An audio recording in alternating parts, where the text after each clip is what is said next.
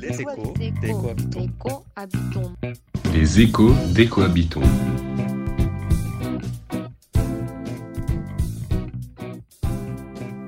L'écologie, c'est une question de relation à l'environnement. Le discours qu'on lui porte, les savoirs qu'on en a, les actions qu'on y mène, les interactions que l'on cultive. Il n'existe pas qu'une seule et unique vision d'un environnement. Il n'existe pas qu'une seule et unique vision de la nature.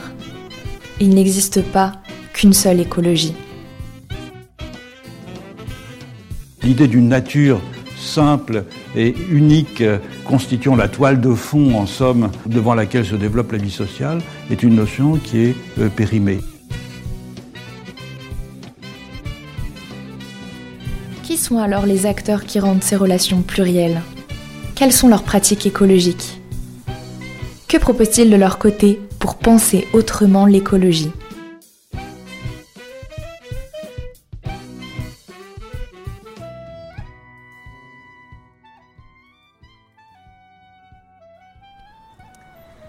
Bonjour et bienvenue sur les podcasts d'Écohabitons. Je suis aujourd'hui avec Damien Deville, qui est géographe et anthropologue de la nature. Alors tu te définis comme un mini-scientifique à la recherche d'une pensée par-delà la nature et la culture, mais aussi par-delà nord et sud. Tu vas chercher à dépasser cette dualité entre la nature et la culture, qui emprunte la vision occidentale, qui est une vision qui domine le monde, si je peux dire ça comme ça aujourd'hui. Et tu, pour utiliser ton mot, vas chercher à dynamiter l'anthropocentrisme. Tu as aussi écrit un, coécrit un livre avec Pierre Spillois qui s'appelle Toutes les couleurs de la Terre, qui est paru en janvier 2020 et qui parle d'écologie relationnelle. Vous introduisez un peu ce livre en posant cette question et si tout était une question de lien? Et j'aimerais revenir sur cette idée voilà, de relation et de lien. Qu'est-ce que c'est l'écologie relationnelle? Et quel message en fait ce choix d'utiliser le, mot relation peut-il porter? Alors écoute Colette, nous dans, ce livre on était parti d'une hypothèse à la fois scientifique et politique qui nous transcendait depuis pas mal de temps. C'est de se dire euh, dans nos grandes villes, Paris, Lyon, Marseille, on a tendance quand même à passer d'un point A à un point B sans se rendre compte vraiment de ce qui nous entoure. On n'est plus en lien avec l'autre, on n'est plus en lien avec notre territoire, on n'est plus en lien avec ces récits qui transcendent les générations, c'est-à-dire ce qu'on hérite finalement des fantômes qui étaient là hier et de ce qu'on a envie de léguer finalement aux générations futures. Et de là est venu plusieurs euh, en fait réflexions, plusieurs hypothèses de travail et on s'est dit qu'en fait euh, nombre de crises sociales et environnementales pouvaient se résumer à une histoire relationnelle ou du moins à une histoire de non-relation. C'est-à-dire que c'est parce qu'on n'arrive plus à penser le lien, parce qu'on n'arrive plus à penser le vivre ensemble, entre humains d'abord et avec le non-humain ensuite, que justement on arrive euh, à un contexte où nos vies n'ont jamais été aussi précaires. Et notre futur n'a jamais été aussi incertain, quelque part. Et de là a découlé une analyse où on a essayé justement de décrire qu'est-ce qui tuait le lien dans nos sociétés. On a pris trois grands objets pour ça qui nous semblent assez systémiques, c'est-à-dire que certes ils sont c'est un arbitrage d'avoir pris ces trois objets, mais à partir desquels tu peux tirer différentes ficelles qui t'amènent dans des mondes extrêmement pluriels et à partir desquels tu peux expliquer presque tous les mots de la société quelque part. Le premier pilier, selon nous, c'est euh, la manière dont on a pensé les territoires pendant pas mal de temps. C'est-à-dire que les territoires, on a eu tendance à les développer autour d'une seule et même norme qu'est la compétitivité des territoires. Il y a eu plusieurs politiques publiques qui ont inondé les territoires dans ce sens, L'une d'entre elles, par exemple, qu'on pratique toujours en partie aujourd'hui, c'est ce qu'on appelle la théorie des avantages comparatifs. C'est-à-dire qu'on a cherché à spécialiser chaque territoire dans une filière d'excellence, avec cette idée derrière que puisque chaque territoire aura une filière à lui, euh, il, ne sera pas en concurrence avec les autres territoires. Le problème, c'est que cette théorie, elle a eu deux limites. La première, c'est que cette spécialisation, pour la plupart des territoires, a été choisi depuis les couloirs parisiens, depuis les ministères. Et du coup, on a imposé des filières à des territoires qui n'avaient rien à voir avec l'épaisseur anthropologique, avec le lien que les populations avaient au paysage, avec le lien qu'ils avaient entre, entre, eux, entre individus finalement. Pourtant, c'était ce même lien qui caractérisait des chemins d'émancipation pour ces populations-là. C'est comme ça que les sous-marins se sont retrouvés à Cherbourg, qu'Airbus s'est retrouvé à Toulouse, que le port d'export des matières agricoles s'est retrouvé à Lorient. Ça a été des choix politiques, ça aurait très bien pu être ailleurs. On, l'a décidé ainsi. Lorient, c'est un super exemple parce que euh, on choisit de spécialiser Lorient dans ce port d'export des matières agricoles. Et du coup, par proximité au port, toute l'agriculture du centre-Bretagne va changer. Ça va être des élevages hors sol, chimiques, qui vont complètement déstructurer les liens sociaux, qui vont tuer la biodiversité du territoire, et aujourd'hui qui entraînent catastrophe environnementale sur catastrophe environnementale, à l'image des, algues vertes, par exemple. Donc tu vois un peu les, cercles euh, vicieux, les, inerties, les boucles de rétroaction que ça, que ça a créé. Et la, la deuxième limite de cette théorie des avantages comparatifs, c'est que malheureusement, elle n'a pas su prophétiser l'avenir. C'est-à-dire qu'au fil du temps, il y a des filières qui deviennent beaucoup plus compétitives que d'autres.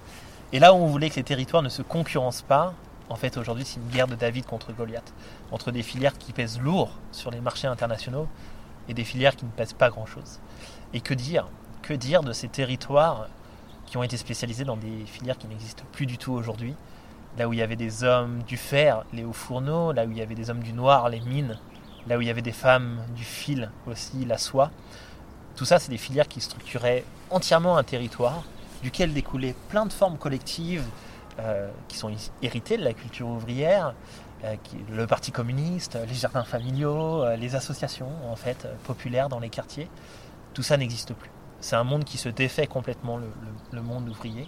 C'est des territoires dans lesquels souvent il n'y a plus trop d'opportunités, alors qu'il y a des populations qui vivent toujours puis à leurs enfants après eux, pour reprendre le titre du magnifique livre de Nicolas Mathieu.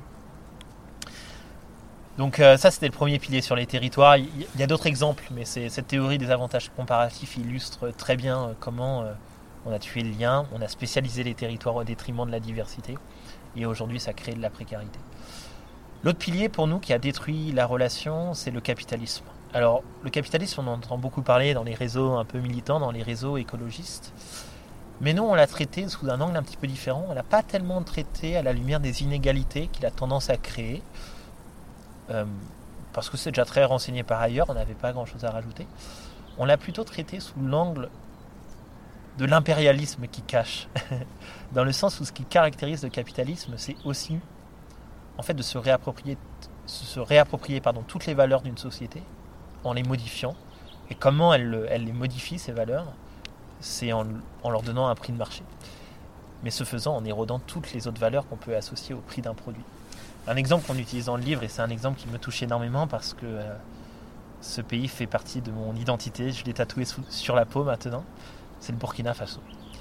Au nord du Burkina Faso, euh, tu vois, sur euh, les marchés Peul, Touareg, s'impose un lait industriel qui vient, de, qui vient des Pays-Bas, un lait en poudre, qui se vend à des prix défiant toute concurrence, puisque car très mécanisé, très productiviste. Il coûte beaucoup moins cher à produire par unité de main-d'œuvre à quantité égale que le lait qui est fait à la main par les femmes et les hommes Peuls et Touareg du nord du Burkina Faso. L'histoire aurait pu s'arrêter là, mais les gens, les Burkinabés, se sont mis à manifester contre ce lait industriel. En disant notamment les calbasses, c'était très beau à voir. Tu sais, les calbasses, c'est euh, les fameux récipients que les femmes portent sur la tête. Pourquoi faire Pour transporter du lait, justement. Et ce qui était passionnant, c'était de voir que dans leur discours, dans leur lutte, en fait, ils ne s'opposaient pas seulement à l'entrée d'un lait industriel de mauvaise qualité sur leur territoire, ils s'opposaient à toutes les relations que mettait en péril ce lait, à savoir ce qui les lie à leurs vaches, ce qui les lie à leur structure villageoise, ce qui les lie à leur alimentation. Et quand je dis alimentation, c'est pas juste le fait de manger, c'est toutes les valeurs qu'on associe au repas, familial, anthropologique, social, ce qui les relie au désert, ce qui les relie aussi à leurs ancêtres, parce que pour savoir élever des vaches, euh, aux portes du Sahara, ça demande souvent des connaissances qui dépassent de très loin une seule vie humaine. Donc en fait, le capitalisme fait ça, c'est qu'en fait, il tue les relations qui sont émancipatrices pour les gens, en imposant sa norme, en imposant ses codes. Et enfin, le troisième pilier pour nous qui tue la relation, et qui par extension crée de l'uniformisation, c'est l'écologie. D'où le terme d'écologie relationnelle d'ailleurs, mais on y reviendra si tu veux. L'écologie, en tout cas, dans la manière dont elle a été déployée en société pendant pas mal de temps, car, au nom de l'écologie, on a eu tendance à séparer nature et culture, séparer les pygmées de leur forêt, mettant en danger aujourd'hui autant la culture pygmée que la forêt dans laquelle ils vivaient, en séparant les territoires, ville contre campagne, en séparant les nords contre les suds. Donc, en fait, au nom de l'écologie, on a détruit ce dont elle est censée être la première gardienne des systèmes relationnels, des histoires entrelacées entre nature et culture. De là est arrivée du coup une nouvelle voie, on s'est dit comment contourner ça? Comment proposer un chemin, un horizon en fait, plus qu'un chemin, parce qu'il y a plusieurs chemins pour arriver à cet horizon justement, qui était de se dire bah, comment on fait pour emmener humain et non humain dans un seul et même bateau, cause sociale et cause environnementale, dans un seul euh, et même horizon. Et on s'est dit que la seule manière de faire ça, c'était de retrouver la relation à l'échelle de l'expérience partagée, à l'échelle des territoires, et de cette relation en reconditionner des projets de développement. De là est venu le terme, le concept d'écologie relationnelle. Euh, donc écologie, pourquoi? Pour finalement considérer humain et non humain dans un seul et même bateau, plus faire de différence. L'écologie étant pour nous euh, seulement le, social qu'on élargit au vivant, qu'on élargit au non humain. Donc voilà, l'écologie pour nous, ça a intégré euh, à la fois humain et non humain. Et pourquoi apposer relationnel? Pour se dire que ce qui fait pour nous l'essence de l'écologie, c'est le lien à l'autre, ce qu'elle n'a pourtant pas toujours pensé, ce qu'elle a même parfois participé à détruire. Donc accoler le terme relation finalement au terme écologie nous permettait de contourner les déficits de l'écologie de ces dernières années pour essayer de l'emmener plus loin c'est de cette écologie institutionnelle dont on parle, c'est ça? En fait, je pense qu'il y, a, deux formes d'écologie quelque part qui empêchent de penser la relation. La première, c'est l'écologie scientifique qui s'est intéressée bien sûr aux relations qu'entretiennent les espèces entre elles, mais a eu tendance à figer les espèces elles-mêmes en disant euh, les renards fonctionnent comme ça, les singes fonctionnent comme ça, les arbres fonctionnent comme ça. Or, il y a des individus derrière, euh, derrière ce non humain. Euh, quelqu'un qui vient avec un chien euh, sait très bien que son chien a un caractère en propre, a des goûts en propre. Et que ses goûts de ce chien, ses envies de ce chien, ses rêves, vont aussi dépendre finalement des relations qui entourent ce chien.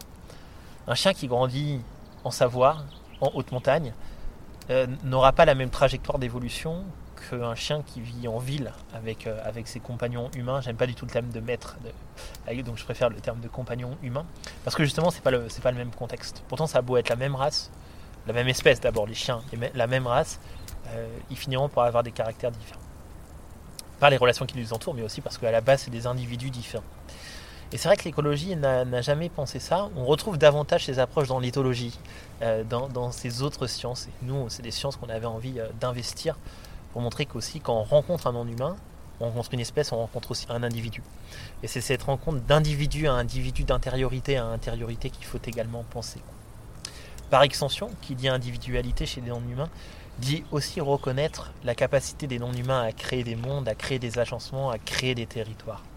Un arbre, il crée un microclimat à son sol qui va être favorable à des espèces, défavorable à d'autres. Un castor, il modifie les cours d'eau euh, avec ses huttes, avec ses barrages, une modification qui va avoir une incidence sur la vie d'autres espèces.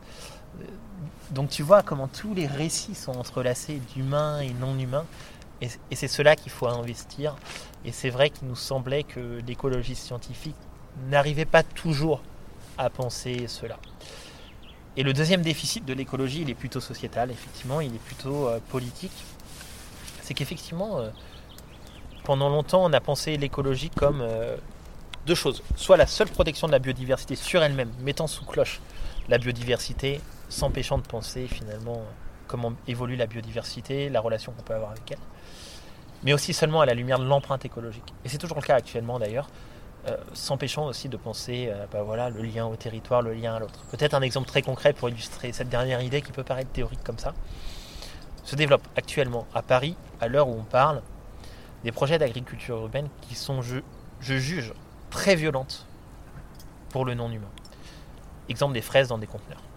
Sans lumière, un grand renfort de produits chimiques vu qu'il n'y a pas de sol, des conteneurs dans lesquels on lâche des bourdons pour faire la fertilisation, bourdons qui ont une espérance de vie, j'ai plus les chiffres en tête, mais l'ordre de grandeur ça doit être 5 fois moins que dans la, que dans la vie réelle, puisqu'ils se cassent les ailes euh, sur les armatures en fer des conteneurs. Ce projet pourtant, est financé par la ville de Paris, par le gouvernement français, par la région, par même l'Europe, au nom de l'écologie, au nom de la relocalisation des systèmes alimentaires dans la ville de Paris et du coup la réduction de l'empreinte écologique associée notamment au transport des matières agricoles. Mais pour moi, moi je vois trois immenses limites. La première, c'est que déjà, l'empreinte écologique qu'il gagne en relocalisant la production, il la perd complètement sur des pratiques qui sont, elles, très énergivores. Deuxième limite, on est face à une violence envers le non-humain qui me semble incroyablement délétère dans ces sociétés de bienveillance. Et troisième limite, en fait, dans les campagnes, il y a des agriculteurs qui, font vivre les valeurs de la terre, qui protègent le vivant, qui créent plein de valeurs sociales dans leur territoire, mais qui n'arrivent plus à vivre dans leur métier, en partie parce qu'il y a ces nouvelles concurrences qui émanent de Paris, de Dubaï, de Berlin, etc. Et là, on voit comment, à travers cette politique publique dite écologiste, en fait, moi, j'ose pas l'appeler de l'écologie pour moi, ça c'est plutôt de l'environnementalisme, en fait. Euh, on voit comment, en fait, on n'arrive pas à penser la relation, euh, déjà à un mode d'habiter euh, qui serait vraiment moins énergivore au vivant, pour être dans un rapport vraiment altruiste envers le non-humain, comment on n'arrive pas à penser la relation au territoire, c'est-à-dire comment on pense ce qui se passe à Paris, dans un pays très centralisé comme la France, a forcément une incidence ailleurs. Et là aussi, on doit, on doit remettre de la relation dans la manière de penser nos projets, relation entre ville et campagne. Comment inscrire alors l'écologie relationnelle dans une écologie politique? Eh bien, je pense que c'est en misant sur ce qui rassemble à l'échelle des territoires et en en construisant des projets de développement. En fait, il n'y a pas de recette toute faite en politique, en écologie euh, relationnelle, puisqu'on ne fait pas relation de la même façon à Paris qu'en Cévennes, euh, on ne fait pas relation de la même manière à Strasbourg qu'en Guyane, encore moins au Burkina Faso qu'au Congo, etc. Donc il y a vraiment l'idée de trouver, en fait, d'essayer de miser sur la singularité de chaque territoire et de cette singularité en faire des projets de, développement. Ce qui n'empêche pas, euh, et ça c'est vrai que c'est un, une tension qu'il y a énormément dans les milieux écologistes entre ceux euh, qui, ne jurent que par une action macro, type étatique, et ceux qui sont plutôt à l'échelle des territoires. Moi, je pense qu'il ne faut pas opposer les deux, euh, surtout lorsqu'on s'intéresse à la relation, car euh, je crois que le, local est source de résilience face aux chocs globaux, ça c'est clair, ça a été prouvé à maintes et maintes reprises. Mais je crois que le global, à son tour, peut être source de résilience pour des chocs locaux. Euh, donc je pense que voilà, il faut vraiment pas opposer les deux. Par contre, est tout à fait légitime, et c'est le combat politique de demain, de, de, poser cette question de la rencontre entre le local et le global. Et moi, je crois que justement le national, les politiques nationales, doivent être une fédération des récits territoriaux, plutôt que quelque chose qui s'impose au territoire depuis Paris quelque part. Et ça, c'est quand même euh, une rupture fondamentale par rapport euh, aux 100 dernières années dans la manière dont on pense l'État et par extension dont on pense les politiques publiques. Et là, il y a un vrai chantier collectif à œuvrer sur euh, comment on fait. comment on fait.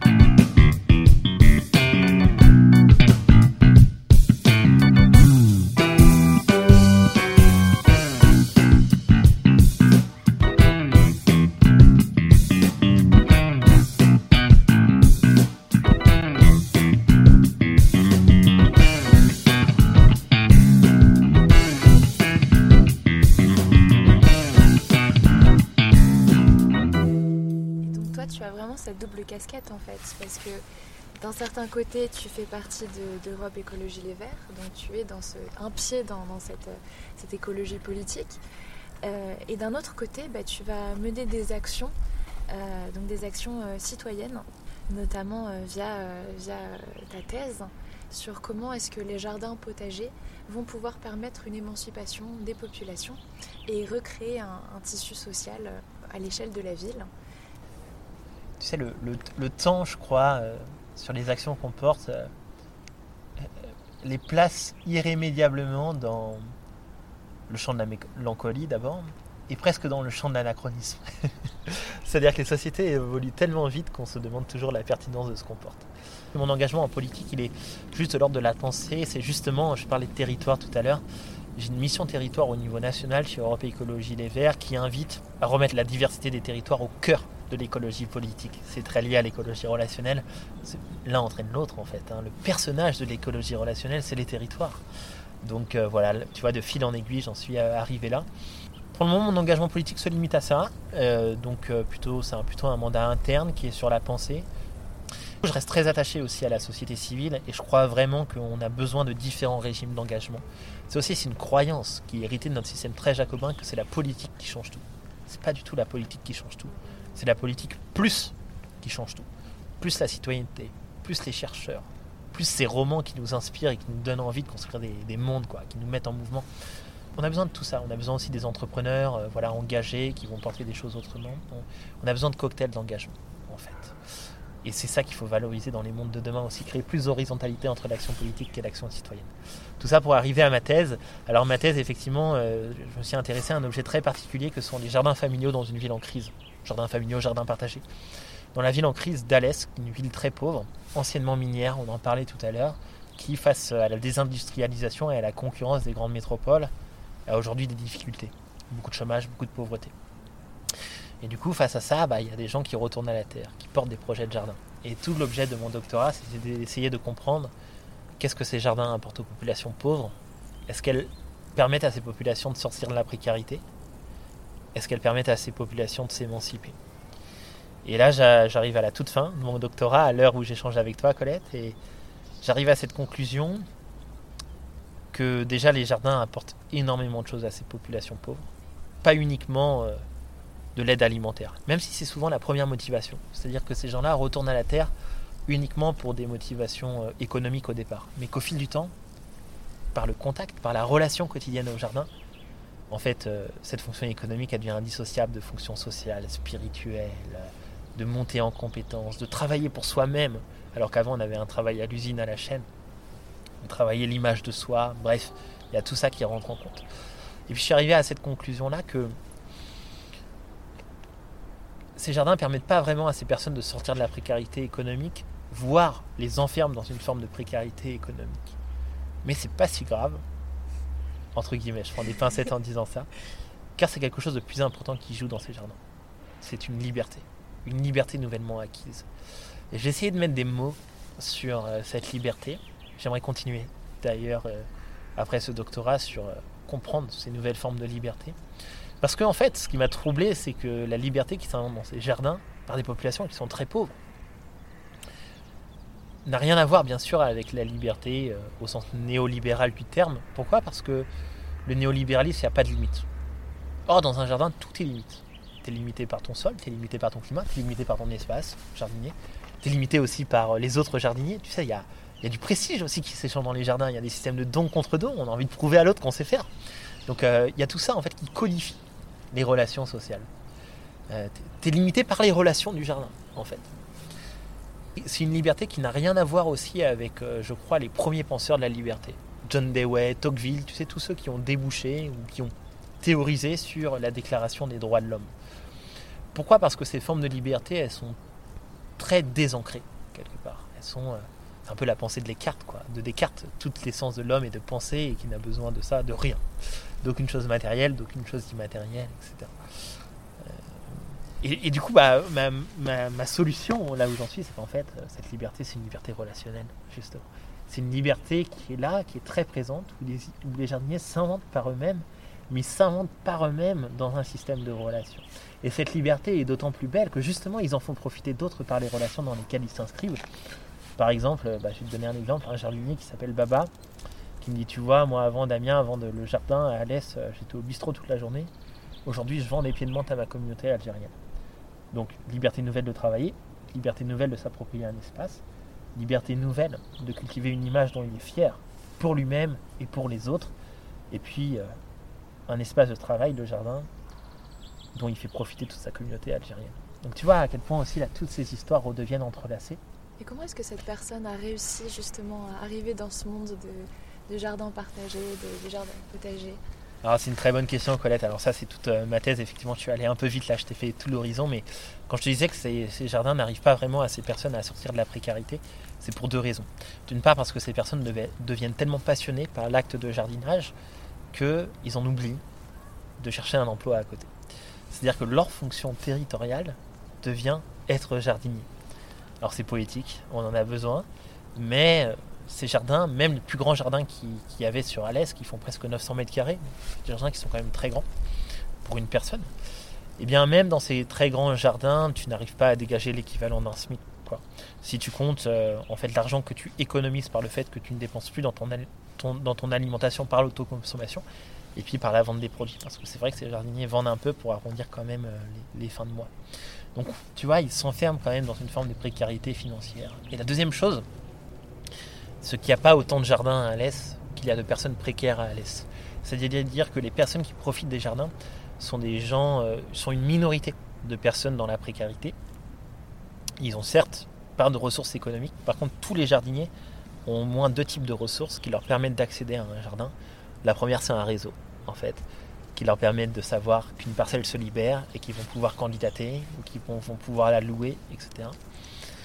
C'est exactement le cas de Baba, son frère jardinait quelque part, c'est son frère qui lui a dit cette parcelle se libère parce que la personne ne veut plus s'en occuper, trop âgée, si tu veux je te la réserve. et, et la deuxième ressource qui est très importante, c'est le temps. Parce que pour pouvoir s'occuper d'un jardin, il faut du temps. Et une mère monoparentale, par exemple, qui travaille à mi-temps à côté, elle sera dans la précarité financière, mais elle n'aura pas assez de temps non plus pour s'occuper d'un jardin. Et ça, ça débouche sur une question aussi de se dire comment en fait ces projets de jardin peuvent enseigner un nouveau développement politique pour les territoires. Quel chemin ils montrent du doigt, ces jardins? Autrement dit, au-delà de la jardinologie, qu'est-ce que ça veut dire en termes de futur souhaitable pour la ville d'Alès et pour les montagnes qui s'étendent par-delà la ville d'Alès pour les Cévennes? Eh si je peux me permettre, tu parlais de réseau. Est-ce que justement ça devient pas un réseau un peu fermé, un petit peu difficile d'accès? Au final parce qu'il faut connaître la personne qui va laisser sa parcelle ou ça reste quand même ouvert à tous Alors pour accéder à la parcelle, ça a tendance à être des réseaux effectivement assez, assez resserrés. Ça fonctionne par cercle concentrique. Il y a plusieurs modalités d'accès au jardin. Le cas de Baba que je citais, c'est qu'il loue une parcelle privée sur terrain inondable, qui est non constructible. en fait, il loue son jardin à un propriétaire privé euh, comme toi et moi. La deuxième euh, solution à Alès, c'est les jardins familiaux associatifs hérités de la période ouvrière. Et là, potentiellement, chacun peut, candidater, même si l'association met en place des grilles de sélection qui dépendent souvent de critères sociaux. La troisième voie d'accès à un jardin, c'est des jardins qui ont été développés par la mairie dans les quartiers populaires, dans les quartiers HLM, plutôt à destination de ces mêmes personnes qui vivent les HLM. Avec là plutôt une politique de communication assez inclusive, c'est-à-dire que la mairie a distribué des flyers dans les boîtes aux lettres, a essayé de toucher le public le plus large que possible euh, pour l'accès à ces jardins. Seulement là encore, il y a des déterminismes qui jouent, qui fait que Certains euh, se censureront d'eux-mêmes en disant euh, ce que porte la mairie, c'est pas pour moi, je souhaite pas y aller. Parfois faussement. Aussi parce que à Alès, il y a beaucoup de gens qui ne parlent pas forcément français, qui sont venus passer leur retraite après une vie en Algérie, parce que leurs enfants sont sur place, par exemple, ils ne parlent pas français. Donc, flyers ou pas, ils n'arriveront pas à le lire. Et puis aussi parce que finalement, ces jardins, ils sont au milieu du quartier HLM, Contrairement aux jardins privés qui ont tendance à être cachés parce que la production est importante, ces jardins dans les quartiers HLM sont donnés à voir. Et sont d'autant plus donnés à voir qu'ils sont réinjectés dans les politiques publiques de la mairie qui cherchent à embellir la ville pour attirer les cadres supérieurs dans cette ville et améliorer la ville demain. Donc en fait, ces jardins sont une politique sociale pour la mairie. Certes, on ne peut pas leur tirer ça, mais c'est une, politique sociale qui cherche à embellir le cadre général de la ville. Et embellir la ville, ça, profite souvent d'abord aux élites. Euh, plutôt qu'aux populations pauvres. Parce que d'ailleurs, souvent, ils embellissent la ville suivant les codes des élites plutôt que suivant, plutôt que suivant les codes, les codes populaires. Et du coup, il y a une forme de, mise en unité en fait de ces jardiniers qui vont être au milieu des HLM comme ça, et tout ce qu'ils vont faire dans les jardins va être donné à voir euh, par toutes les fenêtres des immeubles, etc. Et donc, ça demande une certaine forme de, de confiance finalement en soi que de, que de vouloir demander euh, un jardin. Et là encore, en fait, ça crée des barrières pour des personnes qui n'osent pas franchir, euh, franchir ce pas-là. Voilà. Donc à chaque fois, effectivement, il y a des conditions d'accès qui peuvent être inclusives, mais où il y a des déterminismes sociaux qui créent, euh, qui créent des limites. La limite, bon, des, on peut pas faire autant de jardins que d'habitants dans une, dans une ville, ça c'est pas si grave Ce qui est plus intéressant, c'est comment, euh, voilà, comment à partir de ces jardins, on peut reconstruire un projet politique. Et moi, je, je pense que là encore, on retourne à l'écologie relationnelle, c'est-à-dire que ces jardins montrent qu'on crée des espaces de relation. En fait, tout en découle de l'innovation économique, de l'émancipation sociale, euh, un nouveau cadre partagé du commun, une capacité à chacun de porter la ville et de la créer, un droit à la ville, comme dirait Henri Lefebvre. Euh, et ces projets relationnels, ils peuvent prendre plein de formes différentes pour justement toucher des publics différents. Ça peut être des tiers-lieux, ça peut être des espaces de coworking. Voilà, donc c'est tout ça qu'il faut, faut penser. Euh, les projets relationnels, ça peut aller plus loin. Ça peut être de, nouvelles formes démocratiques, ça peut être une nouvelle manière de participer aux politiques à l'échelle de la région. Il y a plein de choses à inventer. En fait, à partir du moment où on place la relation comme première modalité d'action et de possible, pardon, ce que je voulais dire, c'est première modalité d'action et de pensée, le champ des possibles s'élargit. Voilà ce que je, voulais dire. Et de là découlent des choses insoupç- insoupçonnées et insoupçonnables. Donc si j'ai bien compris, l'écologie relationnelle, ça va être recréer du lien entre les hommes eux-mêmes, entre l'homme et le non-humain, mais euh, visiblement ça va aussi recréer peut-être un lien entre les non-humains eux-mêmes. Et est-ce qu'on pourrait alors parler de là de techniques euh, de permaculture notamment, où euh, une plante va apporter à l'autre pour qu'elle puisse pousser ensemble?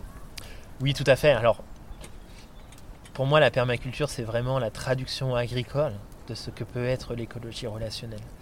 Parce que la permaculture crée du lien entre humains et non humains, entre les humains eux-mêmes, pour créer une diversité positive à l'échelle du territoire. Et en off, je le dis pour euh, ceux qui nous écoutent, Colette, on parlait de l'anthropocène tout à l'heure. C'est justement ce qui me dérange un peu dans le terme anthropocène. Autant je reconnais la fertilité des recherches académiques qui en ont découlé, autant ça nous empêche de penser en fait cette créativité dont peut être gardien l'homme, qui crée également euh, la diversité, qui crée euh, euh, du non-humain en fait, qui crée des oasis de résilience. C'est pas des histoires entrelacées entre, entre humains et non-humains qu'on crée en fait ces oasis de résilience. Et par extension, la question n'est pas de savoir dans quel territoire on peut vivre, dans quel territoire on ne peut pas vivre à des fins de protection. C'est plutôt de savoir comment vivre dans chaque territoire pour en préserver les grands équilibres écosystémiques. Elle est là la vraie question. C'est pas la question de l'interdit, c'est la question du comment final- finalement. Et la permaculture répond à cette question du comment. Pourquoi? Parce que la permaculture est également très ancrée, c'est-à-dire qu'on ne fait pas permaculture de la même façon euh, en Cévennes qu'en Normandie, puisque le climat n'est pas le même, le sol n'est pas le même, on adapte l'agriculture au territoire, on n'adapte pas le territoire à l'agriculture. Donc effectivement, la permaculture, c'est une des très belles traductions de ce que nous, on nomme euh, l'écologie relationnelle. Alors ma dernière question, ce serait euh, donc une écologie relationnelle qui s'applique, euh, comme on a vu à travers ta thèse, surtout en France ou alors plus en Occident. Quid des pays du Sud Quid des autres pays? Est-ce que tu as des exemples dans ces pays-là? Sinon, comment est-ce que tu verrais son application? Bah écoute, je suis très content que tu poses cette question, Colette, parce que euh, ça se voit pas trop, mais je suis franco-burkinabé. J'ai la chance de, vivre en Afrique. Alors je connais très mal l'Afrique, tu sais, je préfère le dire euh, en toute transparence avec ceux et celles qui nous écoutent. Mais on a tous des identités plurielles. D'ailleurs, ça serait un beau message de paix que de le reconnaître. Et parmi ces identités plurielles, on a des identités un peu imaginées. Tu vois, euh, c'est-à-dire des identités qui nous regardent un peu par-dessus l'épaule, qu'on a rencontrées dans notre vie, mais qui, même si elles nous restent mystérieuses, guident un peu nos pas, guident un peu nos, imaginaires. Et l'Afrique, c'est- l'Afrique de l'Ouest, c'est exactement ça euh, pour moi. Et j'ai eu la chance de donner une conférence à Abidjan, euh, à la sortie du livre Toutes les couleurs de la Terre. Je vais te raconter cette anecdote dans un des quartiers les plus populaires, du Pougon, ça s'appelle. Euh, et dans une école, j'ai adoré, il y avait des mamas africaines qui étaient là, des jeunes. Bon, j'essaie d'avoir un discours adapté au monde africain. Je présente quand même ce concept d'écologie relationnelle avec plein d'exemples concrets africains. Et la première question qu'on me pose, une fois ma conférence terminée, d'une maman au fond de la salle, qui me dit ça, qui me dit euh, Écoutez, la relation, on voit très bien ce que c'est, mais l'écologie, pas du tout. Est-ce que vous pouvez me l'expliquer? Et ça, pour moi, j'en ai été déjà euh, presque persuadé, mais cette intervention m'a fait briller l'âme, quoi, parce que, en fait, euh, justement, c'est ce que j'expliquais tout à l'heure. La relation amène l'écologie là où elle n'a jamais été, Et là où elle n'a jamais été, c'est aussi la rendre inclusif des autres cultures, des mondes africains, des mondes d'Amérique du Sud, etc., des, cultures non blanches et occidentales en fait. Et pourquoi? Parce qu'effectivement, dans les mondes africains, tout est relation. La maison de retraite s'appelle la famille. Euh, la politique s'appelle la palabre. Euh, le marché s'appelle la, négociation. Donc tout est relation quelque part. Euh, tout, Il y a bien sûr des formes de relations. Qui... La relation, c'est pas que de la paix, hein. c'est pas que de la bienveillance, c'est aussi des guerres, c'est aussi des blessures. Mais en fait, réinvestir la relation, justement, permet aussi de penser la justice, c'est-à-dire des formes de relations qui sont émancipatrices pour tout le monde et qui ne sont pas, et qui ne sont pas violentes, en fait. Donc il ne faut pas juste penser la relation, il faut penser aussi les cadres de cette relation, les cadres de gouvernance qui permettent à la relation de se déployer. Et de l'Afrique, nous avons tout à apprendre quelque part. Et je pense que c'est le cas aussi dans d'autres continents à, ce niveau-là.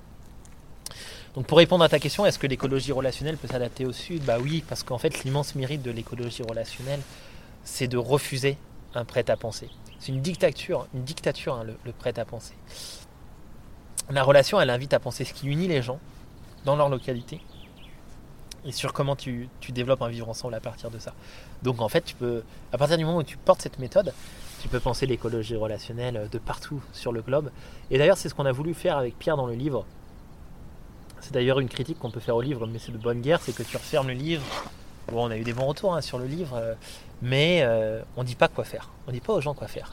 Mais ça, c'est. Et du coup, on a eu des retours, on se dit, bah, des gens qui nous ont dit, voilà, votre livre nous a plu, mais on aimerait savoir quoi faire. Qu'est-ce qu'on peut faire? Et en fait, nous, on, s'est refusé un peu de, répondre à cette question parce que, justement, déjà, les, questions sont des armes bien plus tranchantes que les réponses quand elles sont bien posées, les questions. Mais aussi parce que la clé des mondes écologiques de demain, c'est pas de dire aux gens quoi faire, c'est de donner des outils aux gens pour que les gens puissent répondre par eux-mêmes aux grandes questions sociales et environnementales. Et du coup, nous, notre écologie relationnelle, on l'a déployée à travers trois grands piliers qui, ont, qui sont apparus dans mes propos, peut-être avec toi aujourd'hui. C'est la vulnérabilité, la rencontre et la justice. Pour moi, ces trois piliers suffisamment universaux pour pouvoir les déployer n'importe où dans le monde, mais en même temps suffisamment gorgés de diversité pour nous protéger du prêt-à-penser. C'est un universel sans lettres, en fait, ces trois piliers. C'est un universel qui nous protège du risque de l'universel, qui est l'uniformité des mondes. C'est un pluriversel, quelque part. La relation, c'est du pluriversel. Merci d'avoir écouté ce podcast proposé par l'association Ecohabitons.